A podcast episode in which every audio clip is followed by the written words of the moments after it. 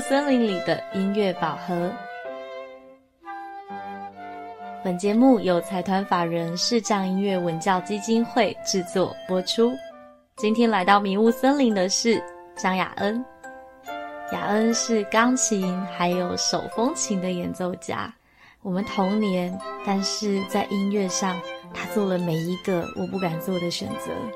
他将在明年举办自己的演奏会，让我们一起来听恩恩的音乐冒险旅程。准备好的话，我们就出发喽！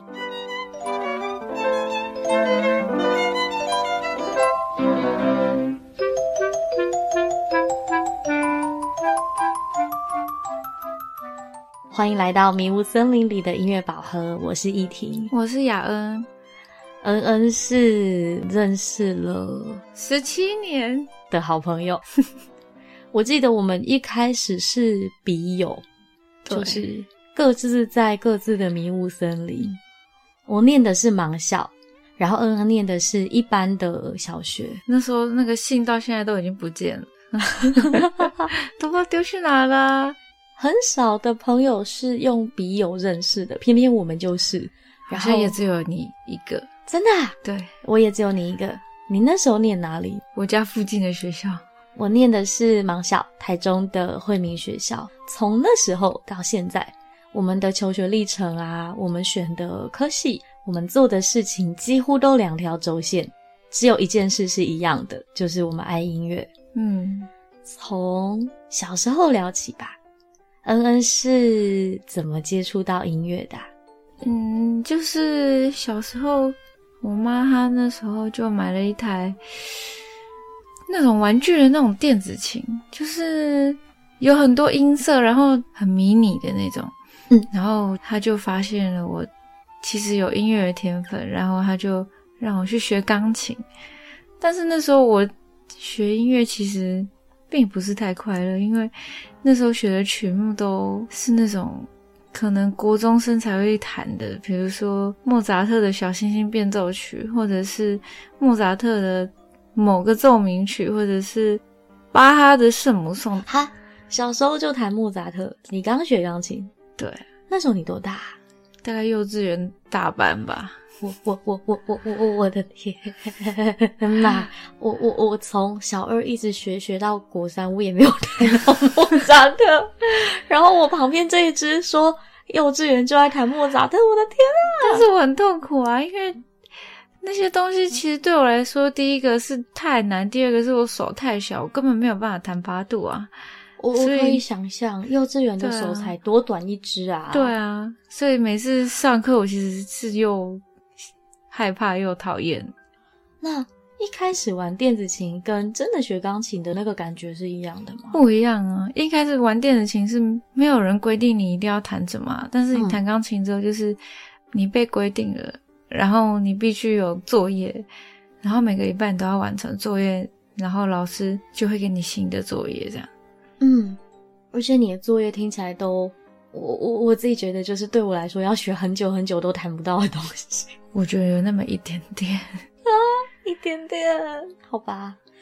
那个音乐精灵的世界跟我们就是不太一样。那小时候你玩电子琴都玩些什么？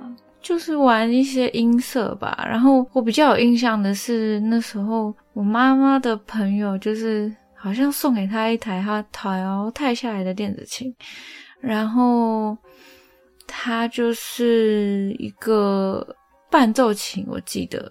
嗯然后那时候我是把它当那种电动玩具在打，所以我转的非常大声。然后哼因为它的自动伴奏的那个配器很丰富，所以我就会觉得好像很好玩，所以我就一直玩，就玩到后来琴就烧掉了，这样。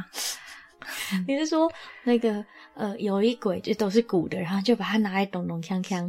没有印象，但是应该是很多乐器。嗯，然后我就玩了很多有的没的，然后就烧掉了。 哇，按下去立刻就有回馈，对感觉很像有一个会跟你互动的东西。对，但是钢琴不一样，钢琴好像是一个有一个特定的目标在那里，你要达到它。对，那小学之后呢，有继续学吗？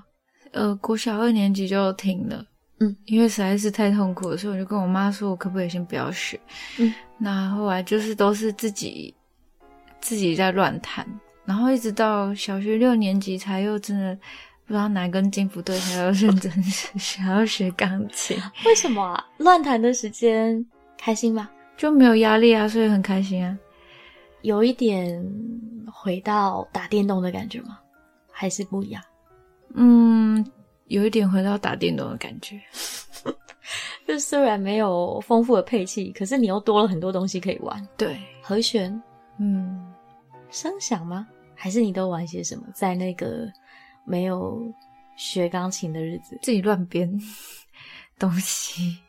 你是那种会按好多个音，然后哐，哎呀，这声响好好玩，好像火车，还是会听一个歌，然后把它拿来大调改小调，小调改大调那一种？没印象了耶， 因为实在是过太久了，那个都是好几十年前的记忆了。嗯嗯，所以反而没学了，然后自己随便编随便改，对乐趣又回来了。对，然后觉得哎，诶哪一根神经不对又接上，觉得我好像可以学一下。对，那开始学之后，你学些什么？幼稚园就弹巴哈、莫扎特的人，我实在不知道接下来可以弹什么。我比较有印象的就是布尔格米勒跟彻尔尼，但是布尔格米勒弹了什么我也忘了。嗯，然后彻尼就是那彻个尼要练手指那对个对吗？对对，就练手指这样。什么搜搜搜搜搜，然后用不同根手指戳来戳去的那个。哦，对，有点像轮指的嗯概嗯念。嗯嗯嗯。那时候学钢琴的心情是怎么样的？其实那时候还是蛮混的，嗯就是有时候会到上课前一天才开始背，学生都这样，对啊，因为小孩子就是想玩嗯大过于想学啊，所以其实应该每个小孩都差不多，除非是从小就读音乐班的，他们可能会知道他们自己应该要练琴了。恩恩不是小学就念音乐班的吗？对，那你什么时候开始觉得我好像可以念一下音乐？因为听起来好像在不学音乐的时候，音乐是电动，但学了之后，它就变成一个好难，然后要一直追着的目标、欸。哎，对，应该是到了国三才真的有定下来学，决定要考音乐班，因为就是其实就是对音乐还是很有兴趣，然后加上嗯，还是觉得如果我可以提早先接触音乐班这个东西，那可能以后在音乐系就会比较轻松，我自己是这么觉得啦。但是当时没有想很多，也没有想说音乐班要考什么，就嗯单纯的是我、哦，我很想考试，就这样。所以你明明边学边觉得它好难，然后觉得每个礼拜都要在上课前一两天去追进度，但你当时就已经觉得我以后大学要念音乐系，对所以已经在想，那我要怎么让我大学的音乐系可以更顺一点？对，哦，那个时候你想象你的未来是怎么样的？就是可能，也许毕业后，或者是工作，就大学毕业之后，就是当一个上班族吧。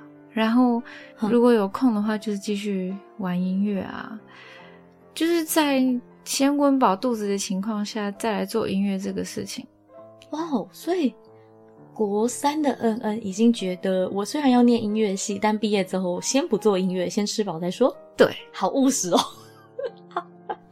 跟我其他听到念音乐系人不太一样。然后你就真的决定要去考了对我就也真的准决备定要了去考。对，啊？上了吗？嗯，对，有上。你听起来不开心 耶？对，有上有上，有上对，哪儿？嗯，台中市的私立新民高中音乐班，新民耶。对，我们那个时候的梦，就是我念台中的盲校，然后我们当时啊，有几个音乐比较好的老师，天天鼓励我们说去考新民音乐班，那差点成同学啦， 我们没没人敢考啊。 至少我就是那个知道但不敢考的，嗯，所以我真的很佩服你。那时候考些什么啊？考了音乐理论，嗯然后音乐史，嗯然后听写，就是老师弹什么你就要弹什么，嗯，跟他一模一样。然后视谱唱歌那个最难对你全部都很难。啊？啊因你为不那是时候从小学的嘛，听写听音可是对你来说，对啊，可是因为那时候是只有学钢琴，那虽然有上那些课，可是我还是不懂它的逻辑在哪，所以考试的时候就全部都忘光光了。在考上的时候开心吗？很还是开心啊，就是嗯好像可以摆脱一般高中就是只读学科的那个环境，就是可以进到音乐班，就是哇，好像每天都可以去练琴，然后每天都可以接触到音乐这样。我也这样想象啊。进去之后嘞，确实是这样如此，但是你会发现你周遭人一个比一个厉害，就是大家的经历都比你还多，有的可能他是复修钢琴，但是弹的比主修的还好，你已经从小就学钢琴了，然后你还觉得他们很厉害，对他们真的很厉害。那那个时候你的心情是怎样的？反正我才学两三年，或我才学四五年，总有一天赢过你。还是嗯，会有一点想放弃，还是嗯，没什么太大的感觉。其实那中间会有点想放弃，因为就会觉得钢琴主修这个乐器是对我来说，到底是我选择是对的吗？还是其实我根本就不应该选择音乐班或者是钢琴主修？嗯，然后同学都比我厉害，那我到底在这里，我到底有没有可能有一天能够跟他们一样，就是听得懂老师在说什么，然后能够完成老师每一次的要求，我该做到的事情，我可不可以完成？嗯，对。那在那个一次一次挑战、一次一次很想要放弃的过程，是什么让你决心要撑下来，给你力量的？我觉得是我家人给我很多鼓励，还有身边的很多朋友，他们就是听到我这样，他们就会希望我不要放弃，继续走音乐这条路。这样、家人跟朋友的力量好大。对那那个时候，你看音乐的心情是怎样的？我觉得还是一个压力耶，因为到了音乐班之后，你就会觉得很多事情变成是，就是音乐变成是你的主科，就有点类似说你念高职的英文科，那英文就是你的主科的那种概念。嗯，对。所以其实有点像你国三决定要念，然后你重新学一个新的东西，对乐理啊、音乐史什么的，对对对有点像对我们在学英文。对，然后你学了第二年，你就要看英文作文，对，你就要讲流利的英文，对你就要做英文研究对的那个心情，对，真的是很不容易、很不容易的一段过程。是蛮不容易的，没错。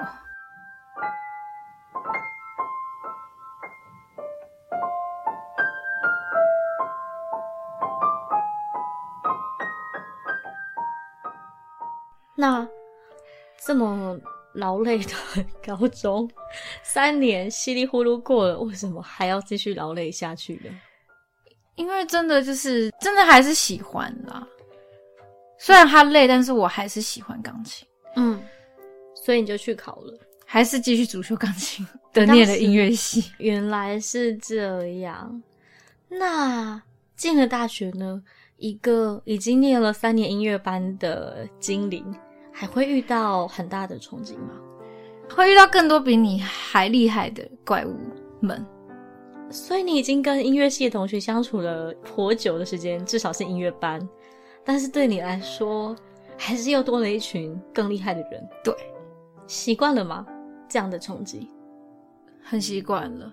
所以就没有什么适应不良问题，就是啊，又多了一群怪物，然后没在有自己在里面就还好了。其实没有，没有，嗯，我主要适应不良的是学校的环境， 就是因为他在山上，所以你会觉得特别冷，嗯特别的孤单吧，因为朋友都在平地啊。而且你是台中来的，对，然后一来就要上台湾最高，文化是阳明山，对，在阳明山上，那是一个好山好水好远，好远，的地对，方好远的地方，没错。你要下山要花大概一个多小时，嗯走路加坐公车。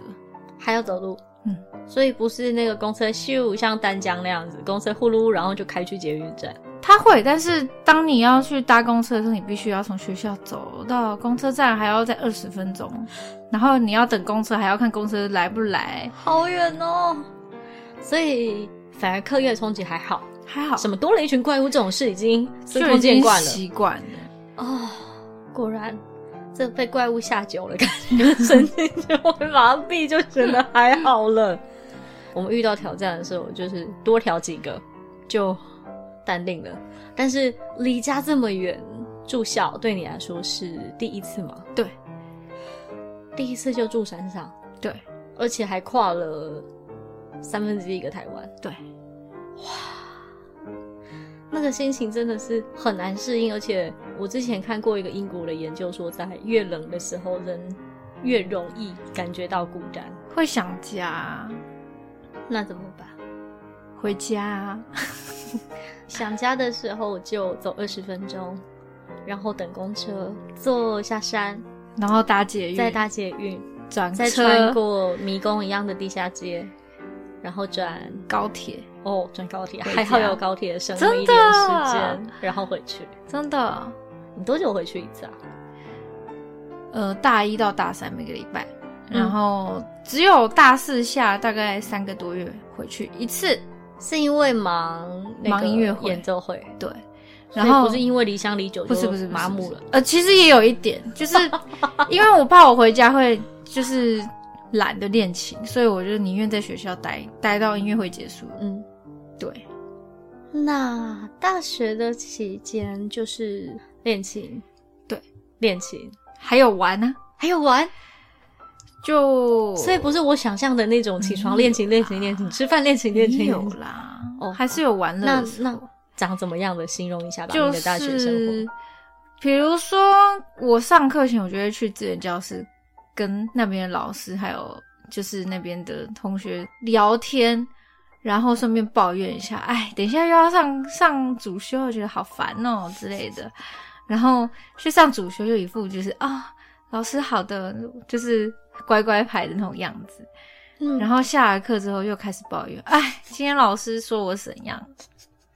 然后，嗯嗯，资源教室的活动我几乎都会参加，一什么种出去玩啊，嗯嗯，你们去哪？有很多地方哎、去过去采过草莓，我有印象的，啊嗯然后还嗯嗯有去宜兰的那个铅笔工厂，还有木屐啊。怎么这么好玩啊？有没有带一双回来？那时候是只有带吊饰回来，那时候钱没那么哦多，其实不然我很想带一双回 来，因为我觉得木屐很酷，我也觉得它很酷，那个声音好好听。对我也很喜欢。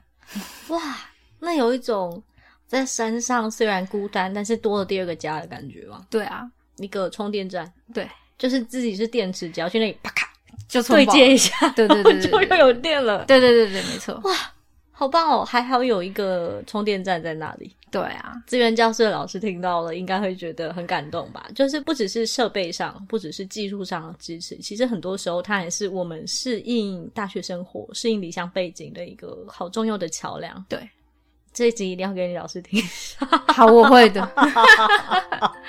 那在从小学到大学这一段时间啊，你有没有想象过，如果这一段都是一个探索、一个冒险、一个发现的旅程，如果这一段都像走在森林里面的话，最终你想要找到的那个宝盒是什么样的？我希望以后就是能继续在音乐这一条路上。我的饱和有大概有三层吧，嗯嗯第一层就是我弹钢琴，然后台下有很多观众来看，嗯嗯就是我自己开音乐会。第二层就是我拿着手风琴，然后跟着一群喜欢手风琴的人到各地去表演，嗯，自己也可以表演手风琴，你喜欢 solo 吗？还是喜欢融在群体的感觉？都喜欢，都喜欢。 对。嗯，然后第三层就是，呃，我现在的工作就是在乐团里面当 keyboard 手。对耶，你是什么时候开始学 keyboard 的？因为听起来就是一直是古典体系出来的嘛。二零一八年，现在是二一，所以才三年。对，但你 keyboard 弹得很好，为什么？ 你有找人家上课吗？我觉得我没有，但是其实要非常感谢，就是很多前辈老师，就是给我很多的指导跟建议吧。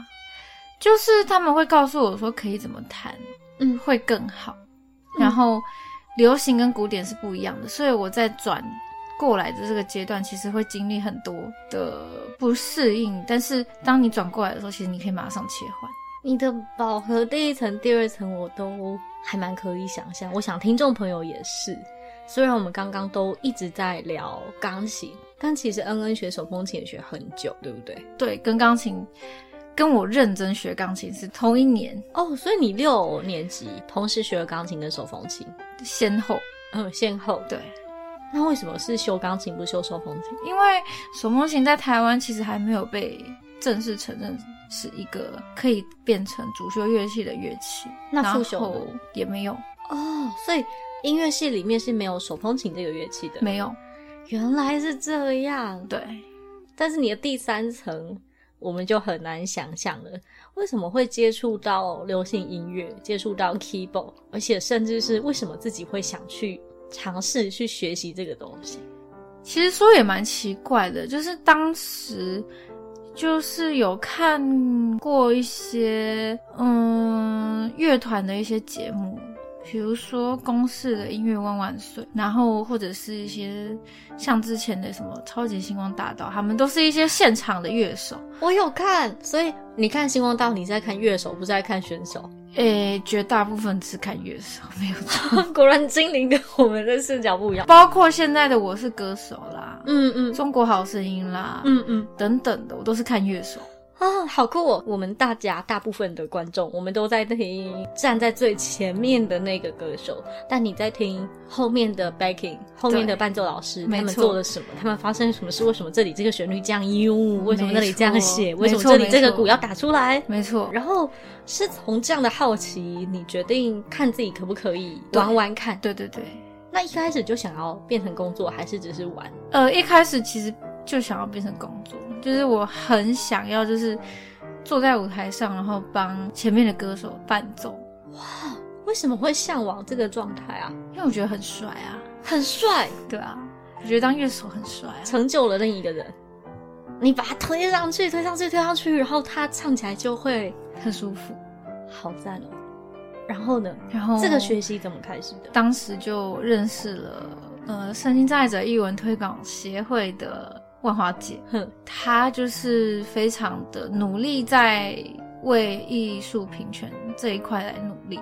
对，花姐就知道我有想要尝试这个部分，嗯嗯，那她就找了我去了三年前，就是二零一八年的艺术季的乐手。那时候我是弹 keyboard one。乐手是这样，就是通常会有两位 keyboard 老师，嗯，keyboard one 就是专门负责钢琴的部分，嗯那 keyboard two 就是负责弦乐或者是其他管乐器非钢琴的部分非钢琴的部分就是 keyboard two 在负责。哦那当时我就是担任 keyboard one，哦，所以万花姐知道你琴弹得很好，但是你是学古典的，然后你对流行音乐有兴趣，所以她就找你去艺术季当 keyboard one。对，你当时的心情是耶，更近了，很还是开心哇，好可怕哦。很开心又很紧张，嗯嗯嗯，就是因为身边的老师也是都很厉害，所以嗯自己会觉得自己好像在那边会有一种不是很能融入大家的感觉。我还以为你会有一种就是你读音乐系出来，所以你要融入他们很容易的感觉。没有，其实古典跟流行还是有差的。嗯，对，那就是非常感谢当时在这个艺术季里面有很多前辈老师，比如说呃老郭郭千成老师，嗯，很厉害的贝斯老师。，对他跟花姐其实给了我很多建议。那老郭老师他其实也跟我聊过，就是在转换这个过程中是很辛苦，然后也需要听很多很多不同类型的音乐，就是等于你不想听的音乐，你通通都要听你有不想听的音乐吗？ rock。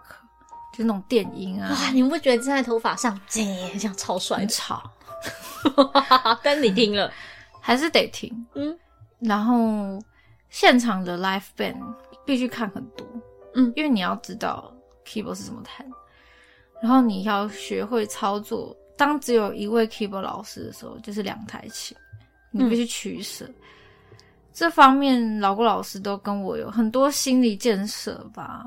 哇，恩刚刚提到说要用两台琴，只有你一个人，那是怎么样的操作？所以你有可能左手要电弦乐，然后右手要去弹琴的某一个旋律的部分。对，哦，所以我们在流行歌听到的那种，呃，同时有钢琴在弹一些旋律，然后同时也垫了一些弦乐的和弦的时候，如果当这两个嗯没有办法直接用叠的时候，你就必须两只手同时做这两件事。对，原来他们来自同一个人，那也不一定，嗯有可能像是比较大的演唱会，像是肖煌奇老师，嗯嗯像是李宗盛老师他们的大型演唱会，一定是请两位 keyboard 老师，哦，那还会加上 program，program 就是他们会用一些原本专辑里面的卡啦，嗯嗯，然后他们去抽掉一些抽掉一乐器些乐器，让现场的演奏，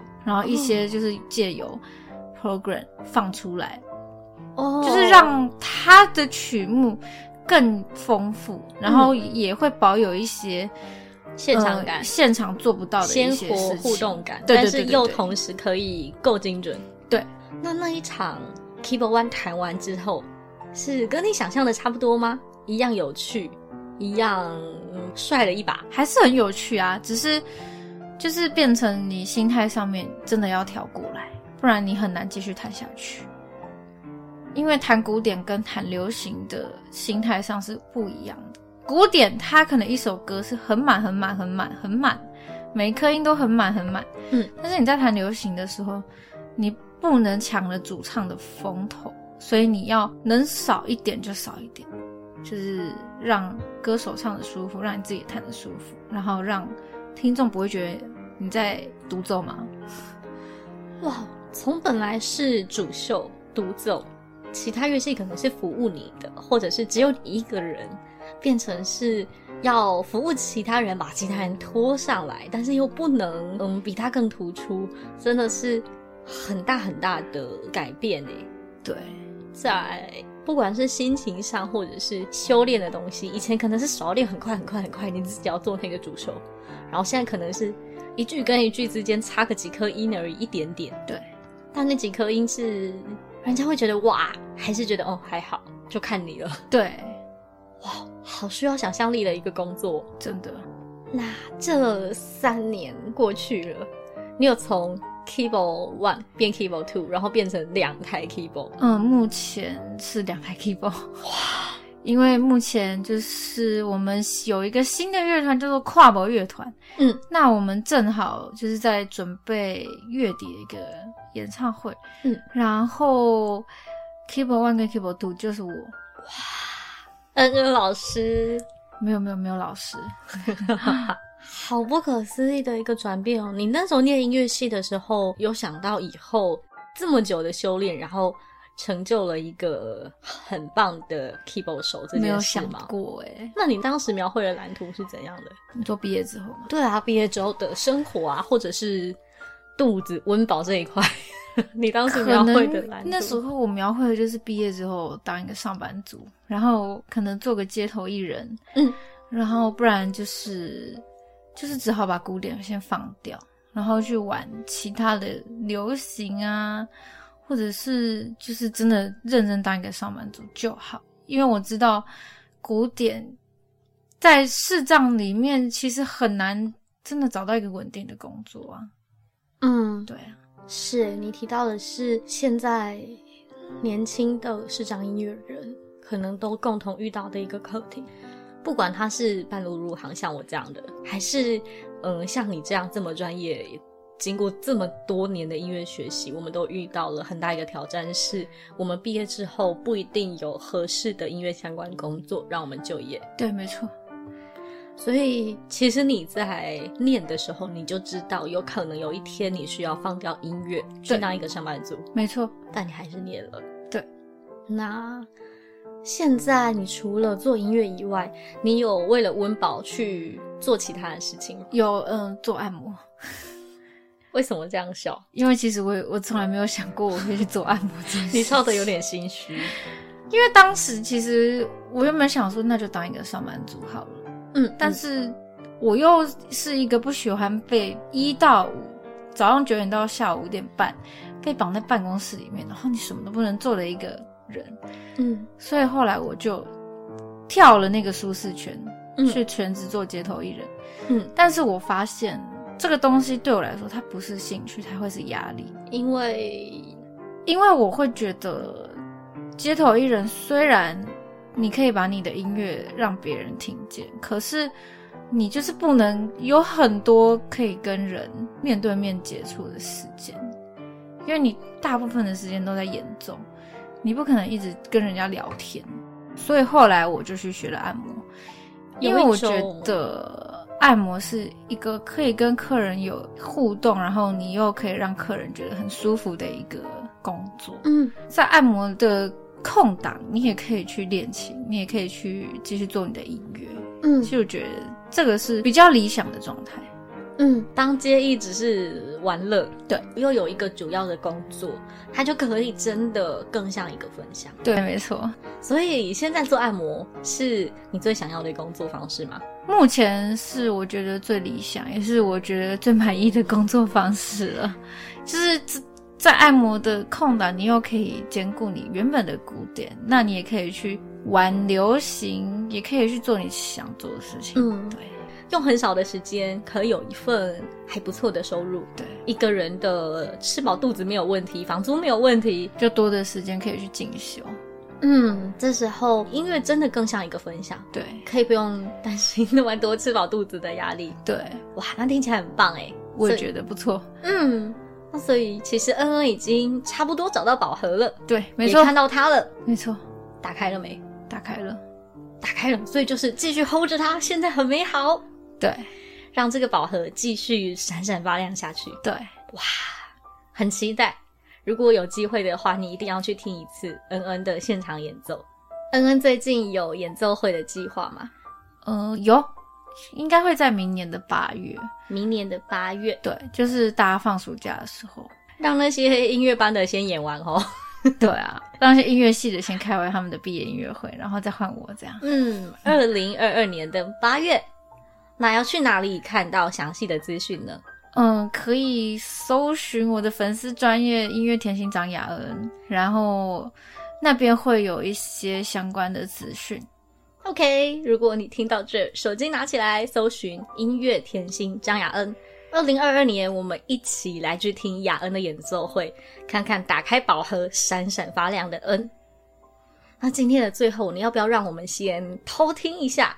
因为距离八月还好久哦，我们先过个干瘾怎么样？嗯，好的，那我们我就选了一首，这首歌对我其实蛮有意义的，它是莫兹可夫斯基的《西班牙随想曲》。那我在练这首曲子之前，其实我根本不知道它是一首非常可怕的歌曲。嗯它必须有大量的轮指，然后它又是一首二零二零年开始继续学钢琴最挑战性的一首曲子。所以从二零二零年到现在，练好了没？练好了，演奏会会弹吗？会。所以我们可以先来过个干瘾，然后先听一下之前的实录，在明年八月一起来去听音乐甜心张雅恩的演奏会。对，没错。这里是由财团法人视障音乐文教基金会制播的《迷雾森林里的音乐宝盒》，我是依婷。我是雅恩，最后送给你由恩恩所演奏的，莫兹可夫斯基《西班牙随想曲》，拜拜拜。拜。